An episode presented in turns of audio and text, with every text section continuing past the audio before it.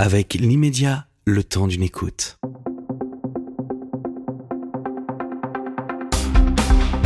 Cette émission vous est proposée par l'immédiat. Ambition Sport, une émission présentée par Nelson Montfort. Bonjour à tous. Inutile de dire que c'est un plaisir euh, pour moi de recevoir euh, mon fidèle complice depuis de si longues années, peut-être trop long en ce qui me concerne, mais pas pour lui en tout cas. Philippe Candeloro, c'est un plaisir de vous. Il faut se vous voyez, ça, ça a l'air un peu bizarre, mais bon, c'est comme ça. c'est comme ça. Enfin, nous, nous, nous, nous, le faisons chez nous également à l'antenne.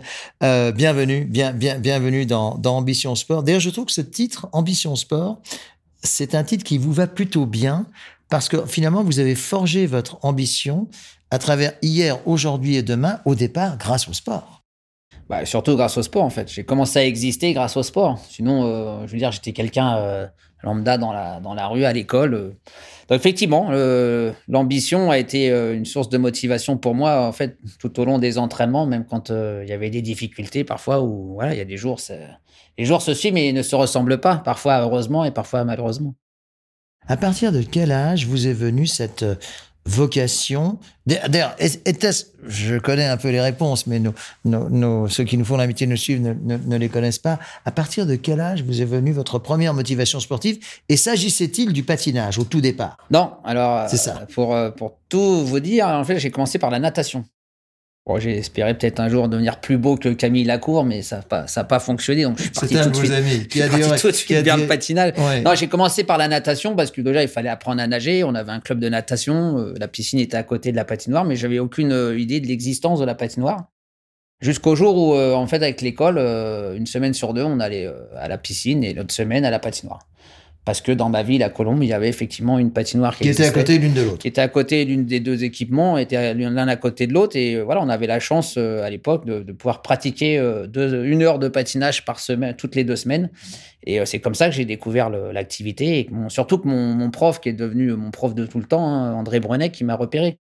Sinon, patinage, pour moi, j'avais, j'avais aucune idée de ce que c'était et que ça existait. Hein. Alors là, vous aviez quel âge? 8 ans.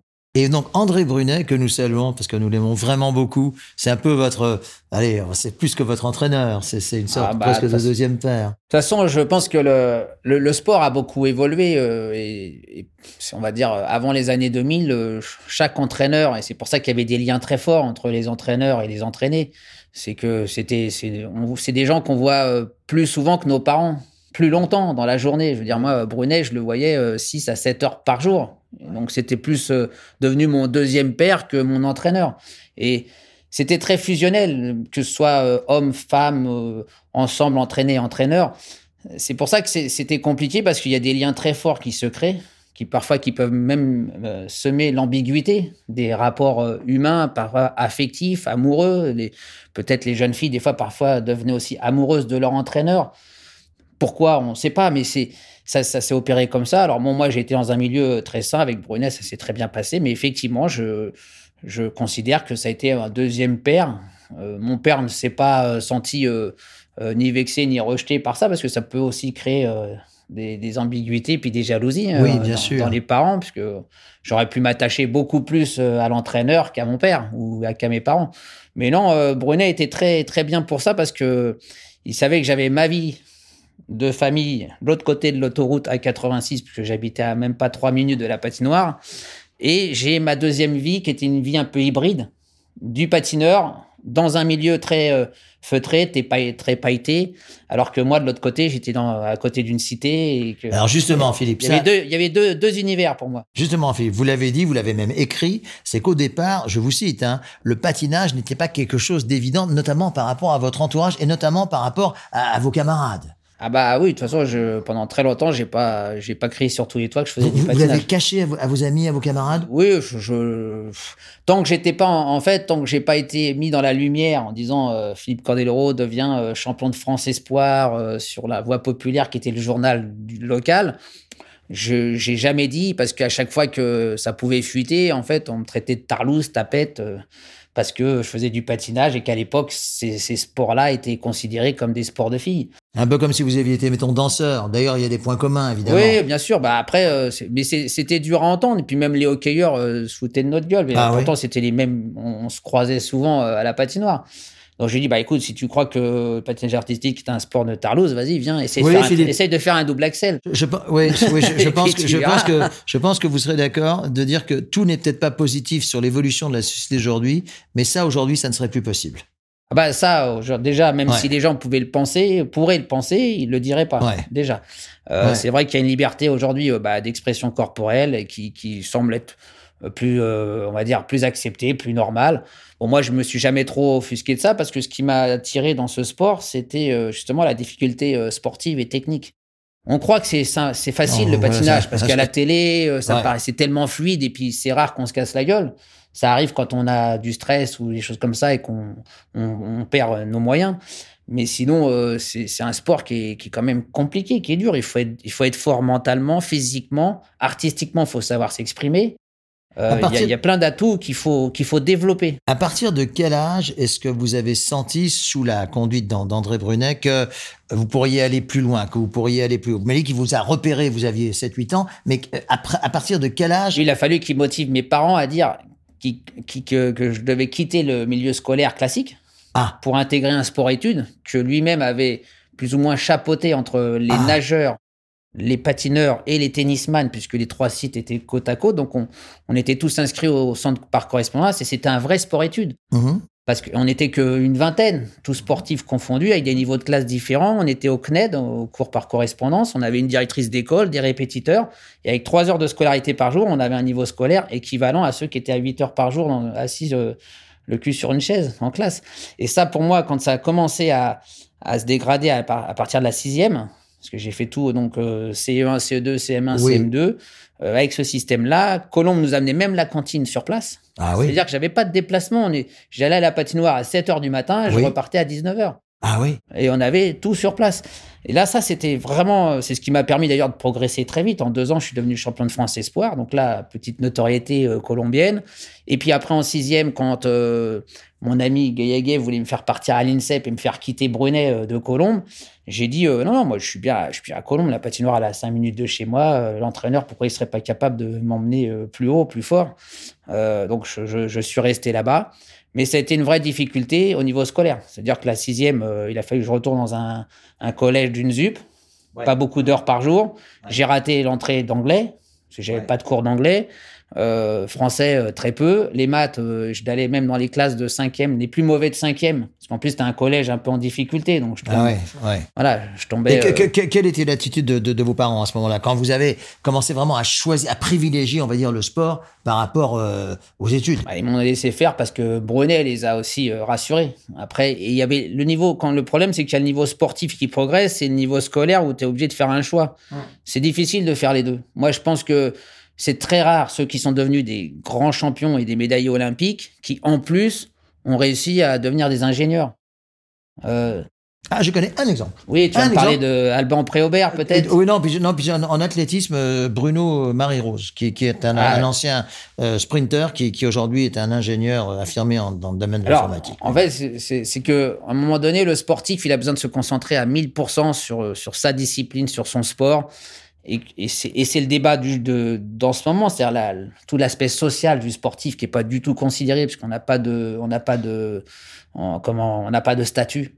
Ça, Donc, nous y reviendrons pas de statut, minutes. pas de retraite. On s'inquiète tout le temps. Si on est blessé, eh ben, au revoir, merci, tu repars à la case zéro. Ça, ça, nous y compliqué. reviendrons dans, dans quelques minutes, Philippe, parce que je sais que c'est un de vos combats, un, combat. Mais que, comme nous essayons de construire cette émission, euh, cet entretien tour de hier, aujourd'hui, demain. Donc là, nous sommes hier, Non, même Bon. un peu avant-hier. Alors c'était Euh, compliqué quand même pour mes parents de dire allez euh, bon et puis comme ils étaient pas c'est pas des c'est pas des on va dire c'est pas des cérébraux mes parents bon, ma mère était chef comptable mon père était maçon donc on était plus dans le manuel que ce soit mes frères sœurs tout ça on est on n'était pas dans l'intellect en disant euh, il faut faire des études pour y arriver pour gagner sa vie demain donc euh, ça Si posait vous- pas trop de problèmes quoi. Si vous me permettez, Philippe, et c'est pas pour vous émouvoir, mais vous savez que c'est sincère. Je j'ai jamais rencontré votre maman, mais j'ai rencontré votre père et euh, je, je tiens à lui rendre hommage, notamment dans un film que vous aviez. Je suis assez ému en en parlant, euh, que vous aviez tourné où on le voit sur une plage en Italie, me semble-t-il. Ah oui, oui. Euh, et voilà, je, je, je tiens, je tiens à lui rendre Dans, hommage. Can- voilà. dans Candeloro Story, on avait fait Voilà. ça à la sortie de Lillehammer. Ouais, c'était un, Exactement. Bah, c'était un bel hommage aussi ouais. bah, pour mes parents parce qu'ils ont beaucoup, ils ont beaucoup donné parce que le patinage coûtait beaucoup d'argent. Entre la journée que je passais à la patinoire où il fallait quand même euh, Mm. payer les, les- les répétiteurs, il fallait les payer, l'entraîneur aussi. Alors après, eu- comme j'ai vite progressé, je suis venu devenir champion. Il y a la région, le département qui a beaucoup aidé, le club. Donc ça coûtait de moins en moins cher. Puis à un moment donné, mes parents ils ont dit bah on pourra peut-être pas continuer. Donc Brunet a fait aussi l'effort de m'entraîner gracieusement. Donc tout ça, tout ça en fait fait que c'est ce qui me permet de continuer. Euh, Les parents s'inquiètent pas trop. euh, et puis moi, je me dis bon, de toute façon maintenant, euh, voilà, la troisième a été euh, fa- aussi fatidique pour dire voilà, qu'est-ce que je fais? Je laisse tomber les études. Et là, vous aviez quel âge? Bah, j'ai 18 ans ou 17-18 ans. Il faut. Vous arrêtez en classe de, de seconde. en- seconde, J'ai arrêté avec un bon niveau de troisième. Euh, la seconde, on a, on a essayé par correspondance, mais quand t'as pas les profs derrière toi et que tu es, entre deux entraînements, qu'est-ce que tu fais? Tu rentres chez toi, tu t'allonges sur le canapé, tu t'installes parce que deux heures plus tard, tu vas retourner à l'entraînement. Vous aviez, pour- vous aviez 6 heures par jour environ? Bah, il y a eu l'arrêt des figures imposées qui, m'ont permis de passer de 6 heures par jour obligatoire à Vous 3 étiez heures. vraiment à la transition, là. hein Ah ouais, bah, je- c'était. vous avez connu les figures imposées Bien sûr, bien sûr. J'ai fait le dernier championnat du monde euh, où il y avait les figures imposées. Alors, j'ai terminé 16e aux, aux figures imposées. Et quand tu terminais mal aux figures imposées, c'était difficile de, de devenir champion du monde. hein. Parce que c'était comme le solfège, c'est la- c'était la partie la plus récompensée aussi dans le championnat. Si t'étais pas bon en figure imposée, tu pouvais pas devenir champion du monde. Les juges, là, qui étaient sur la glace, qui regardaient vos cercles. Ah ouais, mais ça, c'est- ça c'était un C'est pas stress. pour vous, ça. Non, mais c'est puis en plus c'était un stress parce que t'as as neuf juges devant toi qui, qui sont là. Alors il y en a qui, qui font du bruit exprès parfois pour essayer de vous. Ah ouais, pour euh, parce que c'est une Ah. concentration énorme en fin de compte les figures imposées. Alors c'était très chiant à regarder, c'est pour ça que ça n'a jamais été diffusé en télé. Mais Non, c'est vrai, oui. mais déjà c'était pas très passionnant à faire. Ouais. Mais au fur et à mesure, en fait, c'est on est sur de la superposition avec des, des, des choses très très euh, précises. Mhm. En fin de compte, c'est peut-être pour ça après que j'ai aimé le puzzle, la tranquillité. En fait, ça permettait aussi cette ce travail-là nous permettait de revenir un petit peu sur nous-mêmes, alors qu'on venait de subir une séance de libre où on faisait des triples et, des sauts et on, on se cassait la figure et on répétait et on, se tirait sur le cardio et tout ça. Et cette partie-là était un peu euh, une sorte de récupération avec une- continuer à, à travailler le cérébral tout en, en étant posé. Et les fibres musculaires du corps étaient beaucoup plus euh, solides à ce moment-là parce qu'on on devait travailler jusqu'à la pointe des bouts des pieds. Ce qui est moins Alors- le cas aujourd'hui. Alors, Philippe, donc là, c'est un peu les années de, de transition. Et puis arrive, là, là, vous commencez à devenir un patineur euh, champion de France, etc. Et puis arrive une date importante pour vous, enfin, que vous pensiez être importante pour vous, les Jeux d'hiver d'Albertville 92. Vous avez donc 20 ans, hein, c'est ça. Et là, c'est la première blessure euh, et, et d'autres allaient suivre. Mais ça, j'imagine que je sais parce que nous en avons souvent parlé. Et vous en parlez encore. Vous en parlez Ouais, encore. bah oui, parce que J'en parle encore parce que déjà, des Jeux Olympiques d'hiver euh, en France, enfin d'été en France, on a attendu euh, 100 Euh, ans. 100 ans, pour, 1924. pour J'y étais, les avoir. j'y étais, donc je peux vous dire. Euh, quand tu fais du sport et que. Alors, ma, ma chance, c'est que c'est, je suis allé à Calgary, en fait. Quatre ans- 88. 88, 4 ans avant. Mais comme, euh, comment, comme Bah, en fait, on, observateur on comme- avait été sélectionné une douzaine de membres de l'équipe de France, prometteurs, euh, capables de participer aux Jeux d'Albertville quatre ans plus tard pour faire la- le ballet de cérémonie d'ouverture, de fermeture de Calgary pour présenter Albertville quatre ans plus tard. Ah oui, c'est ça. ouais. Comme Ouais. le passage de la flamme, Oui. en fait, euh, ou de drapeau qui, qui se fait la transmission. Là, ouais. Donc, on avait eu la chance d'aller patiner devant 30 000 personnes euh, sur la- le stade de, de cérémonie de clôture des Jeux de Calgary. J'ai découvert à ce moment-là la bataille Katharina Witt contre Debbie Thomas, Kurt Browning contre Brian Horser, Brian Boitano. Enfin, moi, je suis de- tombé amoureux, en fait, et découvert l'ambiance des Jeux Olympiques et ces anneaux 16 ans. olympiques. J'avais 16 ans au moment de Calgary. Avant, j'avais aucune euh, en- ni ambition ni euh, idée de ce que représentait en fait l'ambition olympique et le- l'excitation d'une foule que j'ai pu voir. Euh, bah, je connais les- le public nord-américain quand ils ont. Ouais, ouais, ouais. C'était c'était une voilà. c'est- Et ça, ça m'a ça m'a réveillé. Ça m'a dit tiens, c'est ça que tu voudrais être un jour à la place de ces Brian Boitano, des Kurt Browning et compagnie. Et donc, j'ai derrière, quand je suis rentré en France, j'ai dit, bah voilà, il y a Albertville dans 4 ans, euh, mon objectif sera Albertville. Et là, je me suis mis à faire euh, même à dessiner, à découper sur une planche en bois la flamme olympique, Ah oui tout ça que j'avais accroché dans mon mur, machin. Je me, je me concentrais pour ce truc-là. Donc en fait, quand euh, je me suis fait un peu euh, squeezer cette sélection d'Albertville, déjà, première décision, c'est tu dis les Jeux en France en hiver, on n'est pas sûr de les revoir avant une cinquantaine d'années.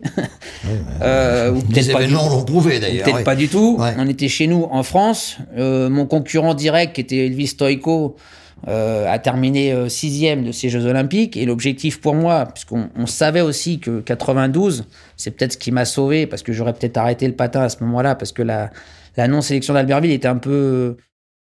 Comme tu dis, c'est une plaie pour moi, Ouais, parce que... un coup d'arrêt, oui, oui. Ouais, et puis elle- c'était malsain. En fait. Injuste. C'était un peu injuste et malsain. Bon, euh, je vais pas raconter toute l'histoire parce que ça prendrait trop de temps, mais euh, et mais ce qui m'a sauvé, c'est que deux ans après, on savait qu'on allait avoir les Jeux d'Alba- de, de Lillehammer parce que on- on- euh, le CEO avait décidé de décaler les Jeux d'été et les Jeux d'hiver. C'est-à-dire que si ça avait été quatre ans après, ça aurait peut-être pas été la Ouais, même je histoire. pense que j'aurais pas continué.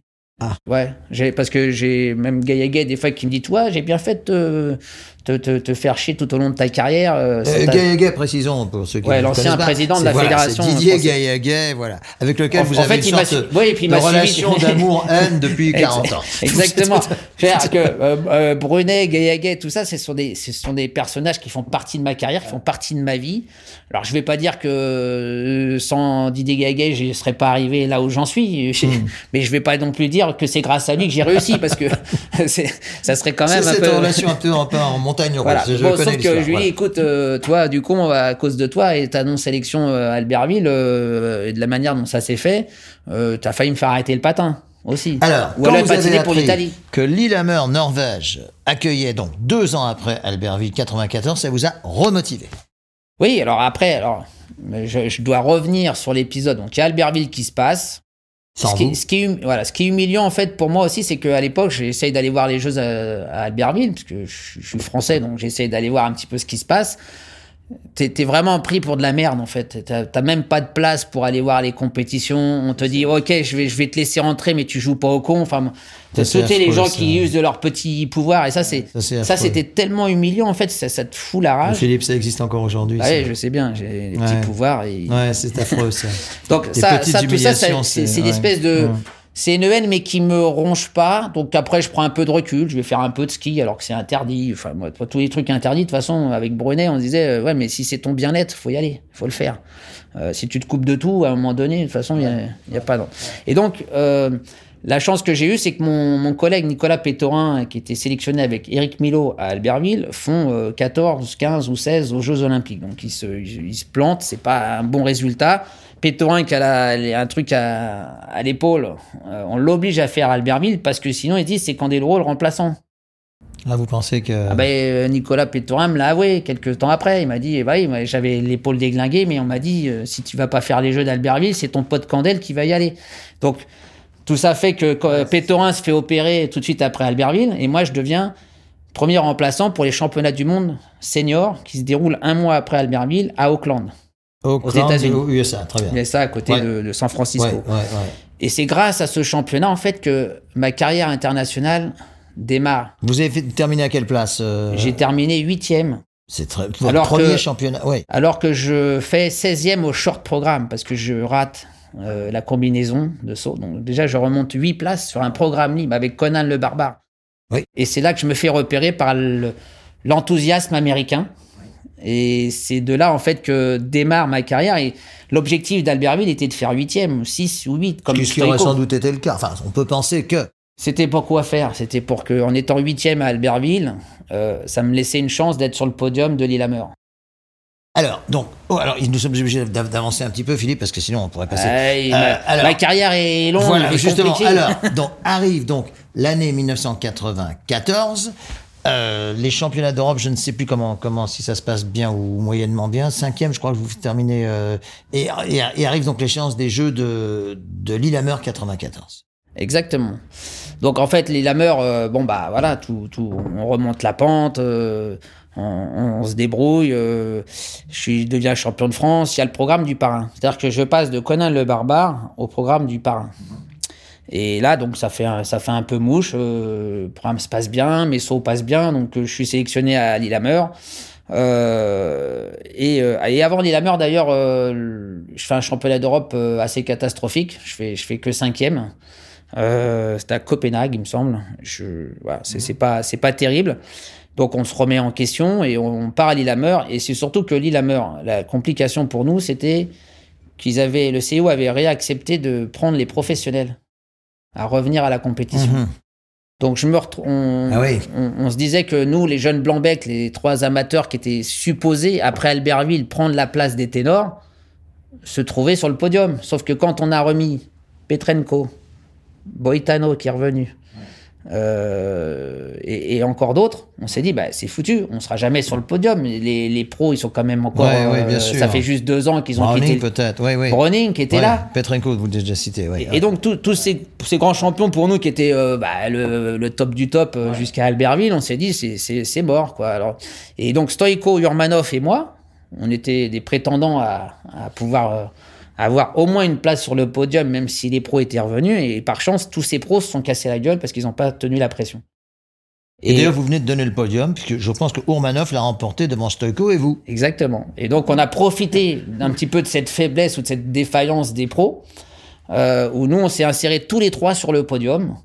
Et ça a été après. Bah, Et là, Philippe, vous avez senti que le, le- comment l'attention médiatique euh, qui, qui Ça a démarré de là, en fait, le, le plus gros. que dans les championnats d'Europe euh, du monde. Bien sûr, bien Euh, sûr. Quand vous étiez troisième au jeu de Lillehammer, vous avez senti que, que votre vie, peut-on Là, c'est le démarrage médiatique qui arrive, Voilà. en fait. C'est que la médaille de bronze de Lillehammer, déjà, il y a- cette année-là, il y avait que quatre médailles, je crois, pour l'équipe de France Ouais, très. Donc en fait, elle a pris une proportion énorme. Et puis il faut se rappeler de l'épisode euh, Harding, Kerrigan Harding, qui avait fait exploser les records d'audience en fait du, je patinage souviens, une semaine après ma médaille. J'ai eu de la chance de passer avant l'épisode de Kerrigan Ah, Harding oui, ah parce oui, que les, femmes terminent la compétition euh, des Jeux fin, Olympiques. Donc pour moi, ça a été pendant une semaine, on n'arrêtait pas de parler de moi. Je suis rentré en France faire la fête avec ma famille.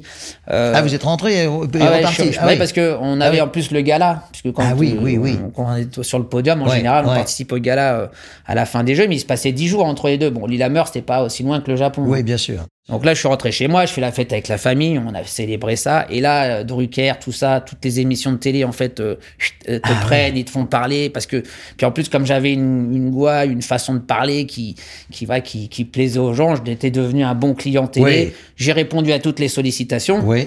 Et puis, il faut savoir aussi que, en général, chaque Olympiade, un mois plus tard, on a le championnat du monde. Exact. Donc, il fallait là- se reconcentrer aussi. Il fallait pas trop. Et euh, là, c'était à Tokyo en mars 94 C'est où vous terminez deuxième. Exactement. J'ai failli à, Vice-champion. à- à un dixième près, je pouvais devenir. J'ai Champion du monde. du monde. Des Surtout au Japon. monde. Surtout au Japon, qui était un pays où, euh, qui, qui arrêtait pas de me faire la fête à chaque fois que j'y allais. Tout de Et- suite, il y a eu un, un amour du public japonais, japonaise, devrais-je dire, j'en ai été le témoin, euh, vous, Tant vous, mieux. vous concernant, vous concernant. Ouais, ouais, ben, ça avait démarré déjà en 91 parce que je participais au NHK Trophée, qui était la, la compétition du, du Grand Prix en fait euh, du patinage.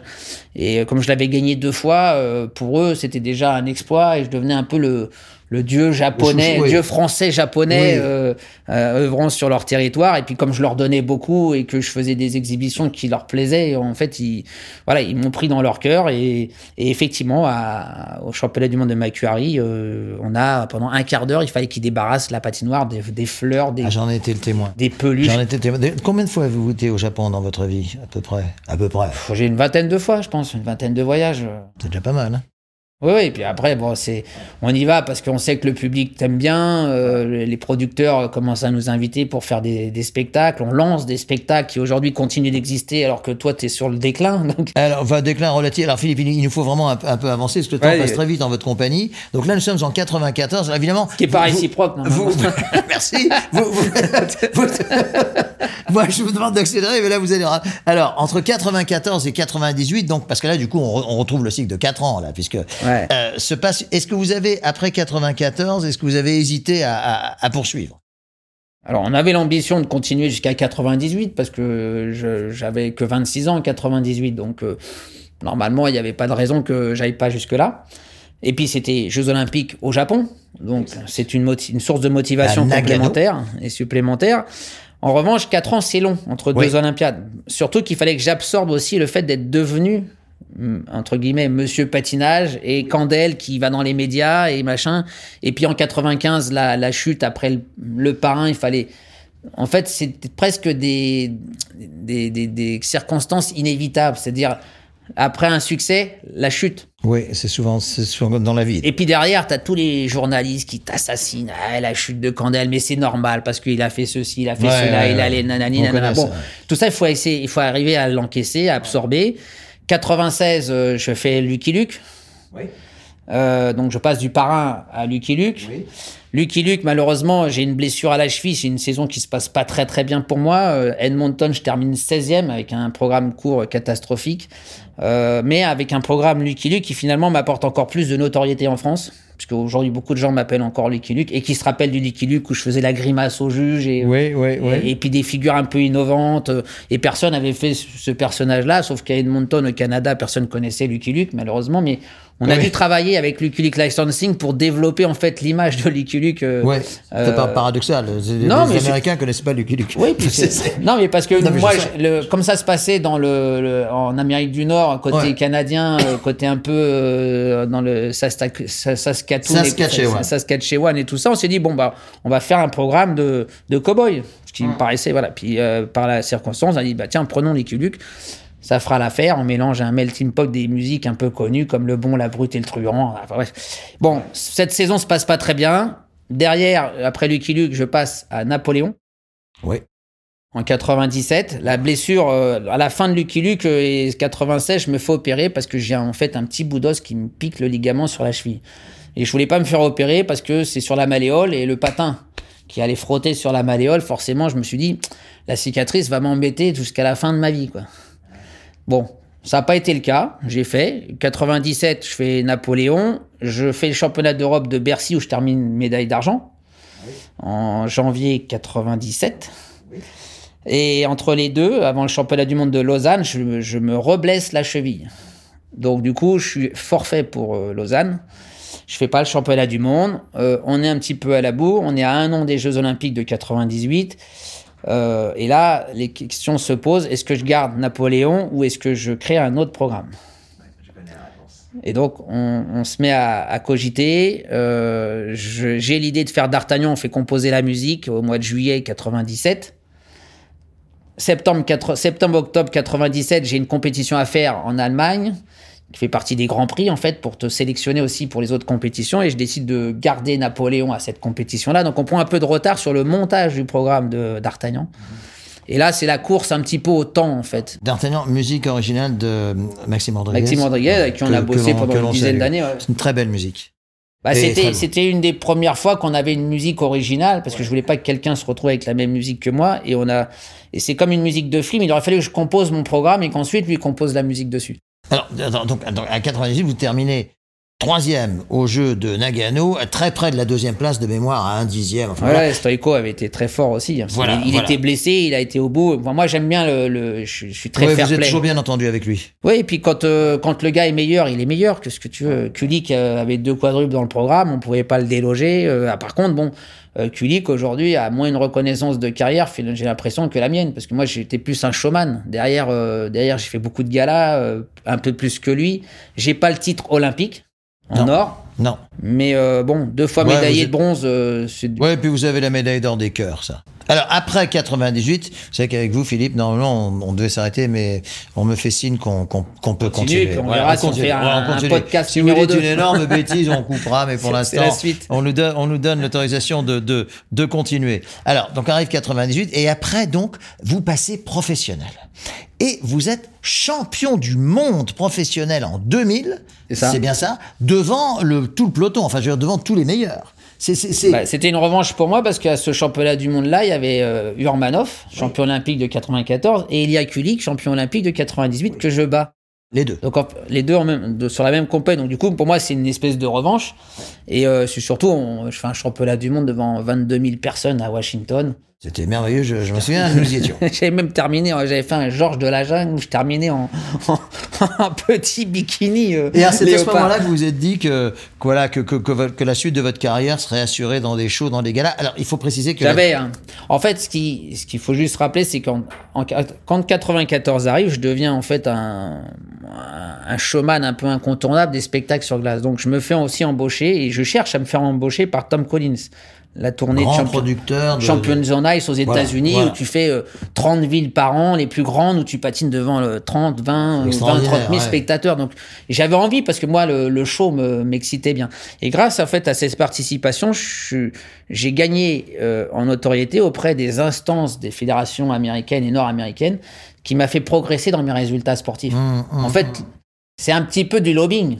Ouais. Si Ah, tu deviens incontournable dans un gala, Ouais. À hauteur de performance équivalente dans une compétition. Enfin, sauf que c'est du lobbying public. Le lobbying, c'est un peu derrière les. les oui, mais en fait, c'est là- un peu une obligation d'achat presque après. Ça devient j'aime bien les pour, les pour les pour les juges, pour l'instance fédérale, c'est de dire bah ouais, mais Candeloro quand même, il nous rend service, il, il permet de vendre des droits télé, ça permet d'avoir des sponsors, Mmh. Pas pour, nous directement, mais pour les pour les Ouais, bah, bien organisateurs. sûr. En plus, c'était la grande époque, parce que depuis, vous, vous l'avez souvent dit, ça a un peu baissé depuis, mais ça, c'était vraiment la grande époque des shows, euh, non Ouais, seulement aux USA, mais un peu partout. J'ai suivi cette. J'avais deux carrières en même temps. Je continuais à faire la carrière amateur pour pouvoir faire les Jeux Olympiques.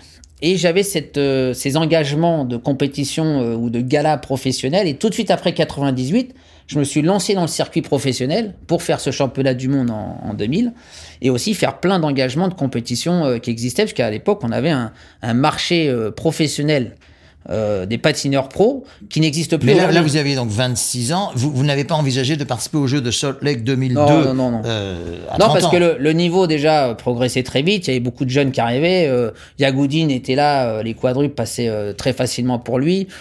Moi, je me suis dit, euh, non, ça sert à rien de continuer 4 ans de plus. J'ai- deux médailles en poche. euh, Qu'est-ce que je vais. Et en plus, c'était c'était des médailles de bronze. Alors, vous auriez pu me dire, ouais, mais peut-être que tu aurais pu aller gagner la médaille d'or. Non. On a tout de suite vu, en fait, que je prenant de l'âge et voyant euh, ce qui arrivait derrière, c'était mieux pour moi, en fait, de, de quitter ce milieu. Donc, j'ai j'ai arrêté sur une Personne ne volonté. vous a demandé, personne n'a essayé de vous influencer pour dire. euh, Non, mais c'est ça qui est bien, c'est que c'était une volonté de ma part, de celle de Brunet, et puis derrière, comme il y avait un circuit professionnel, hum, oui, très, très c'est établi. pas comme si j'arrêtais du jour au lendemain. Oui, je oui, savais oui. que j'allais continuer à performer dans des programmes qui allaient continuer à être votés, à être jugés, Mhm. à rencontrer des concurrents, patiner avec des Brian Boitano, des, des, des Browning et tout ça. Pour moi, c'était un rêve. Alors donc, donc, donc là, nous sommes au début des années 2000. Euh, là, vous donc vous faites partie à beaucoup de shows. Euh, Parce qu'en 2004, je suis sur la tournée de Champions on Ice. Tiens, qui était un immense. euh, J'ai fait 11 ans de tournée 11 ans. avec eux. 11 ans. Euh, y a donc à des- peu près 30 à 40 dates par an? Oui, entre, parce qu'il y, avait la 400, tournée, il y avait la, 400, il y avait la ouais. tournée d'été, et puis il y avait de temps en temps des petits bouts de tournée d'hiver. Euh, et puis donc c'était euh, voilà, quand tu fais Rocky, que tu débarques avec le drapeau américain, les gants de boxe, tu descends les gradins. Je me souviens que cette année-là, on a battu le record du nombre de spectateurs dans la salle. C'était 34 000 personnes au Tampa Bay, En Floride. Euh, Thunderball, ils appelaient ça à Tampa en Floride. Thunderball. Ouais. James Bond. Dans Opération un- Tonnerre. dans un dans un stadium qui comporte qui pouvait contenir jusqu'à 120 000 C'était un stadium de football américain, Ouais, c'est ça. Oh, formidable. Il l'avait coupé en Ça, trois. ce sont des souvenirs. Alors, Philippe, nous sommes ah, vraiment Oui, obligés oui, parce qu'on passerait 15 jours avec vous. Alors, euh, Là, on arrive bientôt à 2023. Voilà, rassurez-vous. alors, non, non, non, euh, je- non, mais alors, parce qu'après, vous commencez à développer également des activités plus près de chez nous, des activités euh, littéraires. Euh, vous, avez, vous avez écrit et publié beaucoup de livres, pas seulement d'ailleurs sur le patinage, mais également sur des thrillers se passant dans le monde du patinage. Euh, ma, ma légitime pudeur euh, m'interdira de dire que c'est le moment où nous sommes rencontrés, mais je sais que pour vous, comme pour nous, ça, comme pour moi, pardon, ça, je m'exprime pas encore comme Louis XIV, que vous, comme pour moi, ça, ça, ça a compté, Nelson, ça a compté dans, ça a compté dans, dans votre vie. Vous, vous, vous le dites souvent, on va pas trop s'étendre là-dessus, mais euh, vous, vous- tout de suite, enfin à ce moment-là, vous commencez à vous dire qu'il y a d'autres, euh, comment, vous souhaitez un peu élargir vos, vos, vos horizons? Alors ouais, alors il y a plusieurs. euh, j'ai plusieurs cordes à mon, à mon arc, comme on dit. C'est-à-dire que je- en 98, je démarre de la production aussi. C'est la première fois. Alors déjà, je me marie. Ça, c'était une grosse production. Alors nous tenons à saluer Olivia et, euh, et je dirais le fruit de vos amours avec vos trois euh, magnifiques jeunes filles que j'ai l'occasion de connaître et de côtoyer. Donc voilà, je souhaite leur rendre. Hommage. Olivia, qui a été aussi un, une bonne épaule pour moi hein, sur la suite de la carrière, parce qu'on se connaît depuis 92. Donc en fait, euh, toute la carrière, elle est là. Euh, et c'était pas facile hein, pour elle, euh, ni parce qu'il fallait que tout le monde cohabite. Hein. Les professeurs, les entraîneurs, tout ça, tous ceux qui avaient leur petite place, leurs petits privilèges, les copains, pareil. Et puis Olivia, elle arrive, ça fait un peu le bordel dans tout ce. Oui, mais elle a son caractère, Olivia. Ah oui, oui, non, mais, non, mais je dis, ça n'a pas été facile pour elle parce que moi, je voulais Ouais. garder mon. le côté euh, fanfaron, jeune, qui veut faire la teuf avec ses potes, machin et tout, et continuer une carrière et pas partir de chez mes parents parce que j'étais bien. Bon, bref, bon, tout ça après, euh, euh, pour dire qu'en 98, euh, je fais la médaille. En juillet août, on décide de faire notre première production de spectacle dans les arènes de Nîmes, où j'achète une patinoire. Il faisait quelle température hein Parce qu'à 40 Nîmes, on- degrés. Il faisait 40 degrés. 40 degrés. Et, et vous mettiez une patinoire? Bah, on, a, on avait mis une bâche pour euh, pouvoir faire la piste. Ça, c'est une histoire à la et- Candeloro, Et, et on a fait, et on a, bah oui, mais parce que c'était, moi j'ai toujours un- été un homme de contraste. En Oui, fait. bah là, c'est le- cas. c'est- ce que les gens aimaient chez moi, c'est-à-dire que je sortais de l'ordinaire. Je, je, Vous avez patiné à Nîmes au mois d'août. Ouais, et ça c'était ma première production. On a fait 9000 personnes. Ça a été un moment euh, douloureux parce que c'était physiquement très lourd. Il fallait hum, acheter la patinoire, la mettre en place Les arènes. tout- toutes les voilà toute la famille les cousins machin étaient venus filer un coup de main tout ça c'était mais c'était c'était chouette au final c'était chouette et ça m'a donné envie de produire ce que faisait Tom Collins aux États-Unis en France. Donc je me suis lancé dans la production de spectacles en France en- jusqu'en 2003 voilà. après en 2003 avec malheureusement on avait fait une très belle tournée en 2001 les tours euh, jumelles de New York s'effondrent. Et là en octobre euh, j'avais lancé une deuxième partie de tournée qui a été une catastrophe puisqu'en fait plus personne voulait euh, sortir. Il y avait vente de billets à l'arrêt tout ça. Donc bref. Et en Quel, quel 2003 était le j'arrive. nom de la, quel était le nom de la tournée? Bah, ça, au départ, c'était Candel, Ouais. Euro, puisqu'on a démarré en Ah oui. 98, Ah oui. 99, donc c'était un jeu de mots entre Ouais, ouais, E, ouais, U, R, O. Et puis après, ça s'appelait Show des champions. Ah oui, très bien. Vous aviez des invités, des- d'autres patineurs. Bah, euh, il y avait euh, des Petrenko, des Denis Billman, des Katharina Witt, tout ça. On a, on- j'arrivais à les faire venir sur, sur un, on avait les meilleurs éléments du monde qui venaient patiner dans ce, dans ce spectacle-là. En 2003, j'ai arrêté à, suite à un contrôle fiscal euh, pour une histoire de TVA euh, qui m'a, qui, qui a N'entrons continué pas. en fait de m'enfoncer et de me couler. Donc j'ai arrêté la production à ce moment-là. Hum, hum, hum. Et en 2006, on se rend compte. Euh, on se connaissait déjà un petit peu avant. On avait fait un test pour aller commenter ensemble le championnat du monde professionnel en 99. Thierry Clopo nous réunit pour présenter, pour co enfin pour euh, euh, se lancer euh, dans le commentaire sportif euh, pour les Jeux Olympiques de 2006. Et là, euh, bah, hein, tu. Ça fait tilt. Vous vous en rappelez Ouais, euh, Je vous mets un peu mal à l'aise par moment. Ça va, tout va bien, mais c'est pour ça, c'est pour ça qu'on vous aime. Vous savez D'ailleurs, d'ailleurs, j'avais- rebondir. J'avais, j'avais, euh, euh, comment, j'avais pris un nom qui, en fait, qui avait déjà, mais je, m'en étais pas rendu compte, qui avait déjà été attribué, attribué, c'était les Candélorettes. C'était un peu vos, vos débords, Oui, si je puis bah, dire, à l'antenne que tout le monde adorait. Mais les Candélorettes, c'était également, mais ça, C'était je mes, patineuses qui c'était mes patineuses qui m'accompagnaient Oui, comme, mais ça, ça, les Claudettes, Voilà, voilà. Ce message, je m'en étais pas rendu compte tout de suite. Enfin, bre- bref. Mais bon, vous avez senti, bon, on va pas faire trop long, Philippe, parce que ça paraîtrait un peu Non, mais prétentieux. c'est juste pour rappeler les dates. C'est vrai que depuis Voilà. 2006, bah, on travaille ensemble Voilà. euh, sur le service des sports Avec de, beaucoup de France. Télévisions. Euh, 2006 c'était un, un démarrage où, rappelez-vous, on pouvait commenter encore euh, le physique de- des patineurs et des patineuses. C'est d'ailleurs ce qui avait fait le buzz. Totalement. On était libre encore de, de pouvoir parler. Totalement. Aujourd'hui, bah, aujourd'hui, euh, ça devient compliqué parce que chaque mot peut être euh, sorti de son contexte, étudié, et puis avec tous ces fléaux sociaux, comme vous les appelez souvent. Bien sûr, bah, les réseaux sociaux, je les appelle souvent, les, volontiers les fléaux sociaux. Vous semblez être d'accord. Oui, et puis euh, là, des fois, je ressors des lettres en ce moment, comme euh, j'ai été obligé de partir de la patinoire de Colombe, puisque le maire, euh, Monsieur Chemovic, a décidé de fermer cette équipement. Ça, nous, nous terminons là-dessus, si vous le voulez Et bien. du coup, Ouais. bah, j'ai retrouvé des lettres euh, qu'on recevait hein, Ouais. euh, sur les mécontentements des gens. Puisque, Oui, enfin, comme on la disait, plus- la plupart des gens, en fait, sont Adoraient. contents, puisque sur 1,5 million de téléspectateurs qui nous suivent, euh, finalement, quand on a qu'un qui écrit pour dire euh, ça me plaît pas ce que vous faites, Ouais. euh, ça c'est Non, ça, en peu. général, c'est pour ça qu'on écrit. C'est ça. Ils écrivent pas on- pour on dire c'est super ce que vous faites. pour dire on vous adore. On écrit plutôt pour dire, euh, enfin, nous connaissons ça. Donc ça, ça, donc effectivement, nous commençons ensemble donc en 2006 déjà. Je sais pas comment vous faites pour encore me supporter. Enfin bon. Ah, là, moi, moi, je vous supporte très bien. Enfin, voilà. C'est deux trois piqûres de calmant et ça va très bien. Surtout que il vous arrive. Moi, je me couche en général à l'heure à laquelle. Non, c'est le contraire. Euh, Vous vous levez à la l'heure oui, à voilà, laquelle vous- ça, voilà, moi, je me couche. Exactement. Non, mais Exactement. comme je dis Voilà. toujours euh, à chaque fois, euh, maintenant quand je, je suis dans la rue, je dis bah alors il est où Nelson? Et, Ben, puis on vous, pareil. et puis vous c'est pareil. Bah, on dit pareil, notamment les chauffeurs de taxi. Je, dis- je l'ai mis est dans, dans ma- dans ma Voilà, valise. voilà, exactement, exactement. Bon, aujourd'hui, Philippe, alors aujourd'hui, nous sommes obligés d'a- d'a- d'avancer un petit peu. Vous avez été avec Holiday on Ice plusieurs ouais, fois. trois, trois, trois tournées ensemble hein, sur, un, sur un espace de 15 ans. Voilà, j'ai beaucoup co- Un bon- collaboré beau aussi beau avec souvenir. eux hein, pour la France. C'est un beau souvenir. Ouais, très bien. On a fait euh, en France, on a battu le record de 550 000 té- spectateurs sur une des tournées qui était en 2005. Après, bon, ça a été un petit peu en phase descendante. Globalement, Holiday on Ice aujourd'hui, c'est 230 000, 250 000 billets vendus en France euh, quand ils ont une guest star qui leur permettent de faire la promo pour ça. Cette année, c'est Sarah Bitbol que, que, Exact- que nous saluons. Exactement, et a priori ça marche très bien. Bon, après, Ouais. il y a l'après-Covid aussi qui fait que les gens ont été privés d'Holly on Ice pendant plus de deux ans et demi.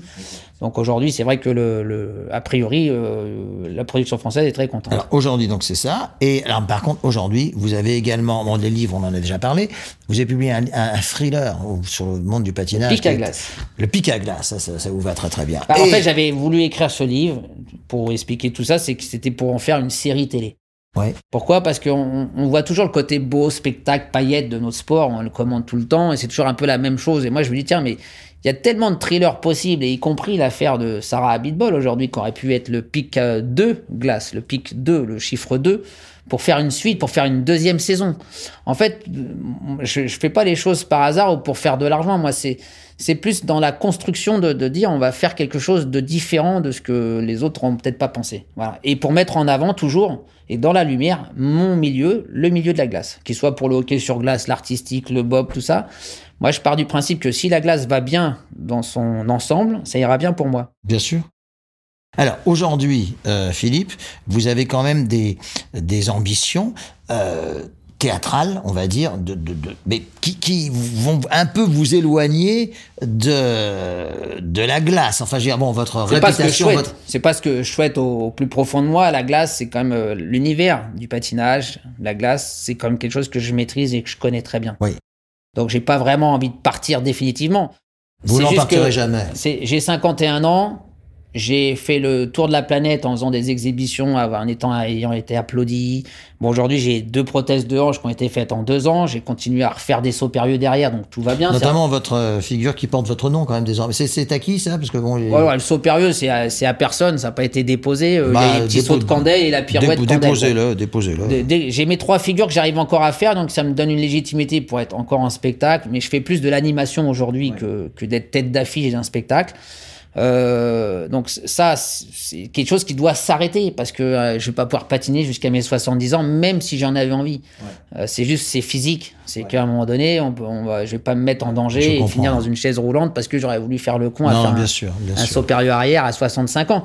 Mais ceci dit, aujourd'hui, avec la retraite, puisqu'on a dit qu'on allait en parler, c'est que j'ai pas le choix, en fait. Si, si, si je veux partir à la retraite, à so- il faudrait que je patine jusqu'à 70 ans, avec le même revenu de salaire d'aujourd'hui, euh, pour partir avec une retraite de 1400 euros. Donc, en fait, c'est là-dessus où le combat des sportifs aujourd'hui et de leur retraite et de leur statut, il faudrait que ça arrive un jour avec un vrai Ça, c'est votre combat aujourd'hui, Philippe. faudrait que j'ai les clés. En fait, les clés, c'est quoi? C'est de devenir ministre et un président ou une présidente qui aura les, les coronesses de me laisser les clés en disant voilà, la mission, c'est monter le statut du sportif de haut niveau pour que socialement, fiscalement et médicalement, on soit, on soit accompagné. Pour vous, aujourd'hui, en France, rien ne, ne se fait suffisamment. Bah, ils ont, grâce à nous qui avons ouvert un peu notre bouche, euh, les jeunes sportifs après 2012 risquent peut-être d'avoir une meilleure considération puisqu'on parle de 36 euh, trimestres de retraite quand tu as été sur une liste de sportifs de haut niveau, SHN. Euh, mais ceux d'avant, en fait, on leur propose que 16 trimestres. Donc il y a une espèce de, de différence entre les deux générations, ce qui est un petit peu, voilà, c'est un petit peu discriminant, et euh, de nous propose de racheter 16 autres trimestres euh, à un prix exorbitant. Donc vaut mieux investir dans un appartement, ça c'est clair, plutôt que d'essayer de racheter nos trimestres qui de toute façon ne nous font pas partir avec 3000 euros par mois.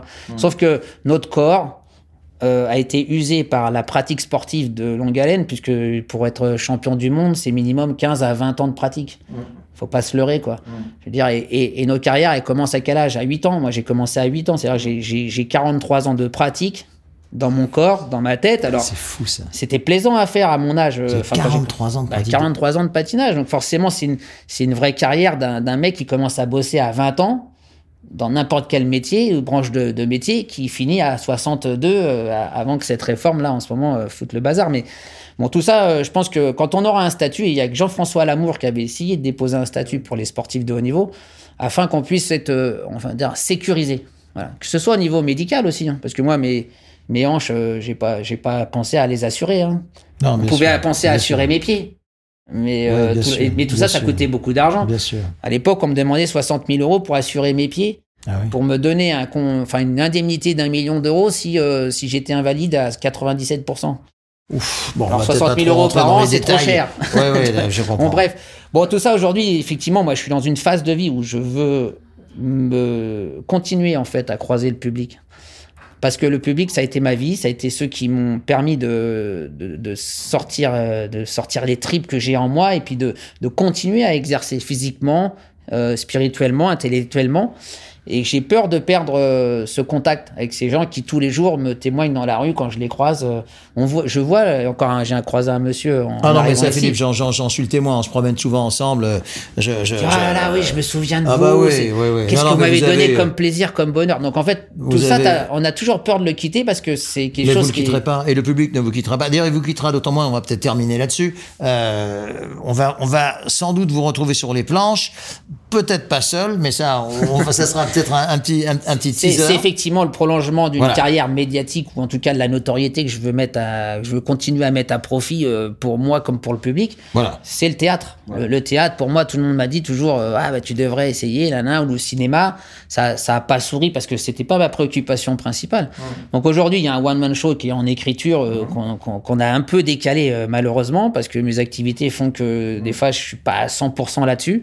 Mais là, on, on va s'y mettre pour que avant la fin 2023, euh, je sois lancé sur les planches. Et puis il y a beaucoup de projets qu'on nous a proposés Ouais, à vous exact. comme moi. on- exact. parce que notre duo, finalement, il est pas tellement bien, euh, je sais pas, pas très bien euh, euh, bousculé ou mis en avant pour, euh, pour faire autre chose que ce qu'on fait à la télé, où aujourd'hui on nous voit Eh de moins en moins à la bien, télé. eh bien, nous allons peut-être donner rendez-vous à nos amis dans les, allez, on va dire dans les quelques mois qui, qui, qui viennent. C'est bien de terminer sur un teaser. Bah oui, mais on va. Ça on va, Philippe, aujourd'hui, Je pense qu'on va bien se marrer. Je pense aussi. Vous êtes un homme heureux aujourd'hui? Ouais, toujours un peu inquiet. Moi, je. Mais l'inquiétude fait partie en fait de de la, de la motivation qui, qui doit rester en nous en fait parce que si, si j'ai plus d'inquiétude si j'ai plus rien je pense que je deviendrai un vieux crouton et ça serait pas bon non plus Et ce ne sera pas pour demain. Voilà. Philippe Candeloro, mille merci et bon vent pour, tout, euh, pour tout. merci Nelson et- et réciproquement